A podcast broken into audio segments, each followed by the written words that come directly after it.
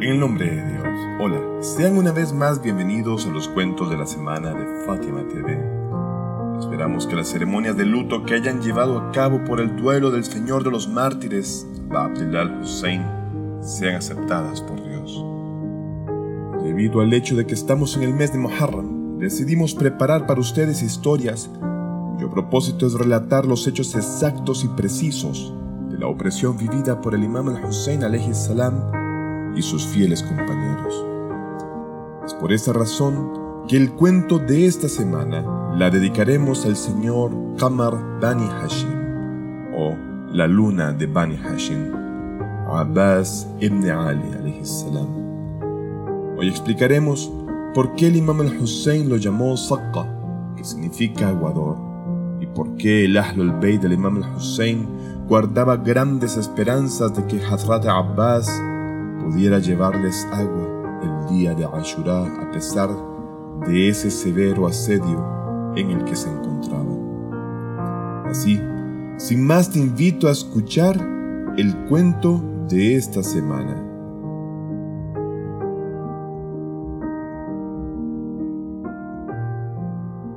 El aguador de la llanura de Karbala. Por orden de Yazid Muawiyah, las tropas de Abeidullah ibn Ziyad se reunieron en Karbala con más de 30.000 guerreros para luchar contra el imam al-Hussein, que la paz de Dios sea con él. Desde el séptimo día de Muharram, es decir, unos días antes del día de Ashura, cerraron por completo el agua al imam al-Hussein, a su familia y a sus compañeros, impidiendo que éste le llegara bajo ninguna circunstancia. Teniendo en cuenta el número de compañeros de ese honorable y su necesidad de agua en ese clima caliente y agotador del desierto de Karbala, para el octavo día de Muharram, todos los recursos de agua ya se habían agotado. Eso provocó un severo efecto en ellos mientras su sed iba en aumento, en tal forma que para abastecerse del agua necesaria y siguiendo lo ordenado por el imam al-Hussein, se vieron obligados a cavar un pozo en un punto determinado para obtenerla. Pero nuevamente el ejército enemigo al mando de Omar Saad se los impidió y el pozo fue cerrado. Fue aquí en donde el honorable Abbas y sus hermanos, así como los compañeros del imam al-Hussein salam, se vieron obligados a atacar continuamente al enemigo para obtener agua y romper esa muralla formada por cuatro mil soldados, y así intentar acercarse a las orillas del río Éufrates, o Furat, como se le llama en árabe.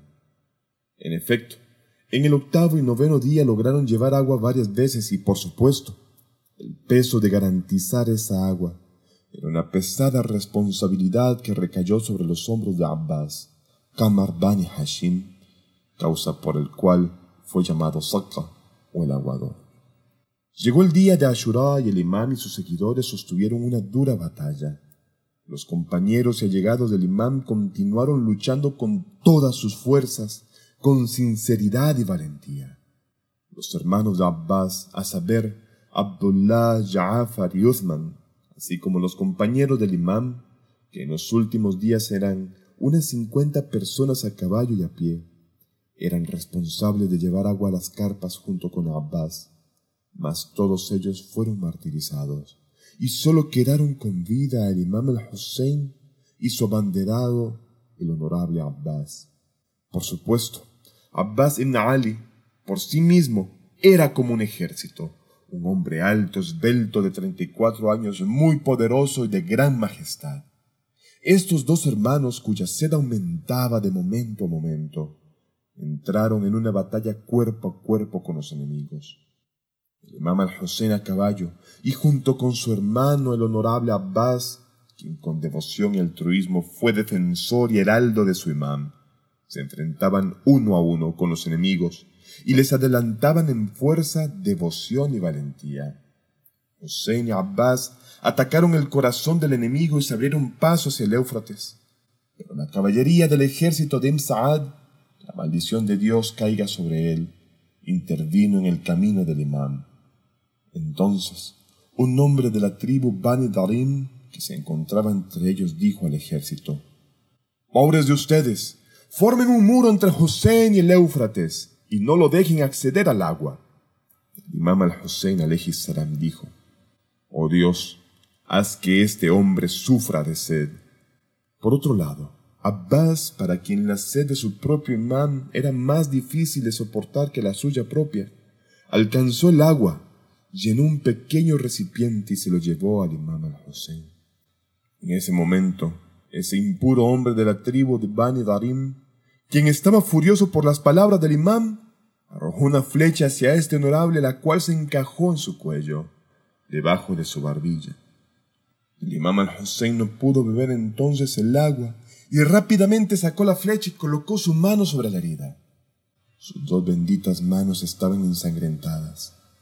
Entonces aventó su sangre por arriba de su cabeza y luego dijo, Ya Allah, oh Dios, me quejo contigo por la forma que tratan al hijo de la hija de tu profeta. Y regresó a su lugar mientras la sed lo afectaba cada vez más. Después de este incidente, el ejército enemigo rodeó a Abbas y lo atacó, creando con esto una separación entre él y su hermano, el imam al-Hussein. Qamar Bani Hashim luchó solo para llegar de nuevo a las orillas del río Éufrates. Pero esta vez fue más difícil para él ya que el enemigo lo había separado de su hermano, pero de cualquier manera debía llegar al río. Abbas, sin embargo, con todas estas dificultades, atacó el corazón del ejército enemigo y mató un gran número de ellos, hasta que finalmente pudo llegar a las orillas del río Forado Éufrates y llenar el odre con agua. Una vez esto cumplido y sin demora, se dirigió hacia las carpas, pero el enemigo, ya para ese momento, había bloqueado su camino de regreso, impidiéndole llegar a saciar la sed de los niños. El ejército de Im Saad lo rodeó y le dispararon una salva de flechas de tal manera que muchas de éstas hirieron su cuerpo. Sin más, y con mucho valor, Hazrat Abbas continuó luchando con el cuerpo lleno de flechas.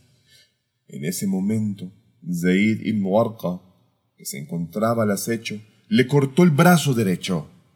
El honorable Abbas tomó la espada entonces con la mano izquierda y dijo, Juro por Dios, si me mutilas el brazo derecho, seguiré defendiendo mi religión y defenderé al imam al-Hussein, que concluyentemente es el imam y el hijo puro y digno de confianza del profeta. Abbas Ali continuó luchando y la debilidad e incapacidad lo invadieron, hasta que en ese momento Hakim Intofail, que estaba escondido detrás de una palmera, salió y amputó el brazo izquierdo de este honorable. Entonces Abbas dijo, Oh alma, no temas de los incrédulos, por la misericordia de Dios te doy la buena nueva, junto con el profeta que es el Señor y el elegido. Oh Dios, arrójalos al calor intenso del fuego del infierno. Fue entonces cuando, con una barra de hierro, golpearon su bendita cabeza y lo hicieron caer al suelo. En los últimos momentos de vida de su hermano Abbas, el imam al-Hussein salam se le acercó y dijo, Ahora mi espalda se ha quebrado y mi esperanza ha llegado a su fin. En efecto, los enemigos no perdonaron ni siquiera el cuerpo acribillado de flechas del honorable Abbas y le cortaron las piernas. Y así fue como el aguador de la llanura de Karbala alcanzó el martirio con los labios sedientos.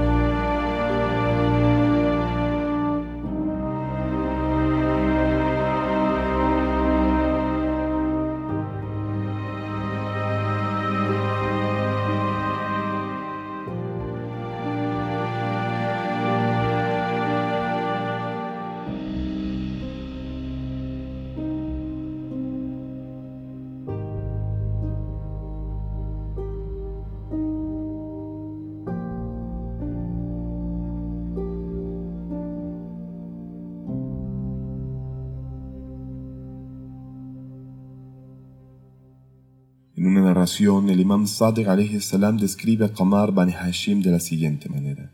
En verdad, nuestro tío Abbas fue una persona muy clarividente, de fuerte fe e hizo mucho y luchó en el sendero de Dios a la par de Abu Abdullah, el imam al-Hussein salam.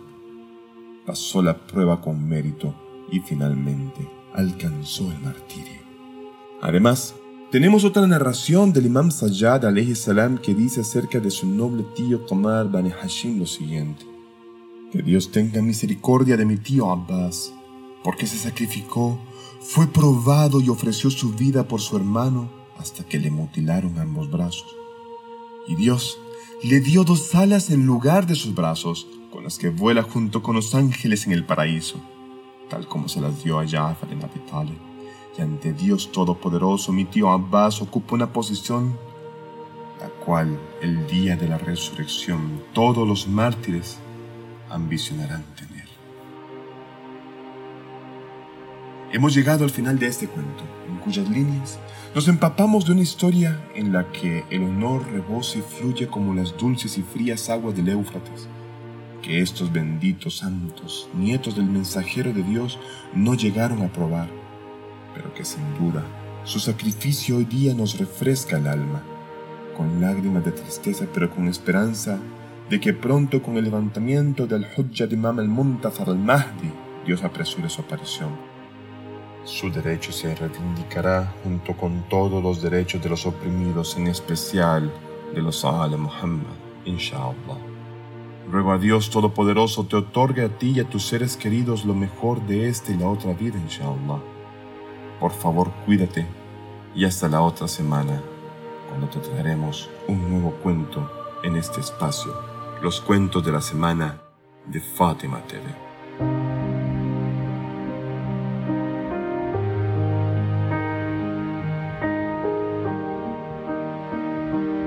Fátima TV, saberes que iluminan el alma. Síguenos en youtube.com slash Fátima o en nuestro sitio web fatimatv.es.